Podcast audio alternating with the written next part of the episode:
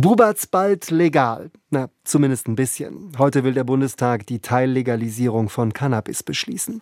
Und in den letzten Tagen, da gab es noch mal einige Kritik an dem Gesetzentwurf. Vor allem der Deutsche Richterbund und der Bund Deutscher Kriminalbeamter warnen vor einer Überlastung der Justiz durch eine im Gesetz festgelegte Amnestieregelung. Wenn die greife, müssten mehr als 100.000 Akten erneut ausgewertet werden, ob die betroffenen Sachverhalte nach neuer Gesetzeslage straflos wären. Beide Verbände rufen deshalb die Abgeordneten dazu auf, gegen das Gesetz zu stimmen. Über die Cannabis-Teillegalisierung habe ich mit Bernd Werse gesprochen. Er ist Mitbegründer des Center for Drug Research an der Universität Frankfurt und er hat Anfang der Woche gemeinsam mit 30 anderen Wissenschaftlern einen Brief an die Abgeordneten geschrieben und für das Gesetz geworben. Wenn 100.000 Akten nochmal neu ausgewertet werden müssen, ist das viel Arbeit. Können Sie also die Warnung von Richtern und Kriminalbeamten nachvollziehen? Ich kann die Sorge nachvollziehen, dass dort viel Arbeit ansteht, die vielleicht jetzt so ohne weiteres nicht bewältigt werden kann. Aber dafür das ganze Gesetz zu stoppen, ist wirklich eine ziemlich absurde Ab äh, Argumentation. Es kann und darf einfach kein Kriterium sein, dieses Unrecht eben nicht aufzuheben, was, was dort besteht, dass eben tatsächlich Leute auch immer noch im, im Gefängnis sitzen dafür, dass sie einfach nur Cannabis besessen und gar nicht weiterverkauft haben. Warnungen kommen auch von Medizinern.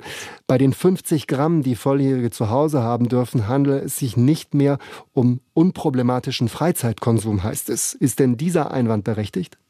Nein, absolut nicht. Also 50 Gramm zu Hause lagern zu haben, insbesondere für diejenigen, die selber anbauen, äh, ist für mich äh, nicht nur kein Problem, sondern eigentlich sogar noch zu wenig, weil äh, es soll ja gerade eben auch gewährleistet werden, dass Leute nicht mehr auf den Schwarzmarkt angewiesen sind und sich selber damit versorgen können. Und da sind diese 50 Gramm natürlich jetzt nicht irgendwie für eine Woche gedacht, sondern unter Umständen für Monate. Und dann ist es auf jeden Fall nicht zu viel. Insbesondere kann man ja, äh, könnte man ja auch die Gegenfrage stellen, ist es denn okay, den ganzen Keller voller Wein zu haben oder den ganzen Kofferraum voller Bier.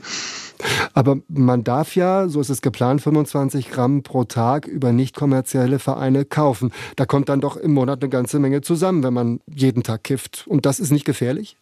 Natürlich ist das gefährlich. Also gerade Leute, die wirklich täglich konsumieren, fallen unter die Kriterien der Abhängigkeit oder einer Konsumstörung. Und natürlich ist das nicht zu unterschätzen, aber genau das passiert ja jetzt im Moment auch in der Illegalität. Und die Erfahrungen aus dem Ausland haben gezeigt, dass gerade eben sowas, so problematischer, äh, zum Beispiel täglicher Konsum, auch nicht wirklich ansteigt, nachdem äh, man legalisiert hat. Und umgekehrt kann man sich jetzt in der Offenheit, die dann zukünftig ähm, herrschen wird, dürfte die Hemmschwelle fallen, sich auch Hilfe zu suchen bei Problemen.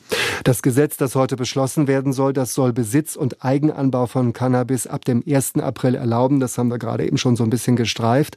Der Verkauf, der soll über nicht kommerzielle Vereine funktionieren. 25 Gramm pro Tag.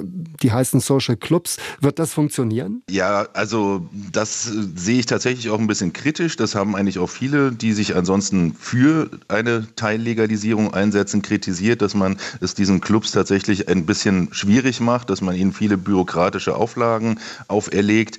Und ähm, äh, besser wäre es natürlich, wenn man einfach quasi in einen Laden gehen und auch eine kleine Menge kaufen könnte und sich sozusagen nicht verpflichten muss, dort Mitglied zu werden. Das würde nämlich tatsächlich dann auch moderaten Konsum, also gelegentlichen Konsum kleiner Mengen stärken. Aber da hat man bei der Bundesregierung sich dafür entschieden, dass das wohl eher nicht mit EU-Recht kompatibel sein dürfte und hat jetzt erstmal diesen Schritt gewählt. Deswegen ist es auch wichtig, dass der zweite Schritt, nämlich die Pilotprojekte für echten Verkauf, bald in Angriff genommen werden.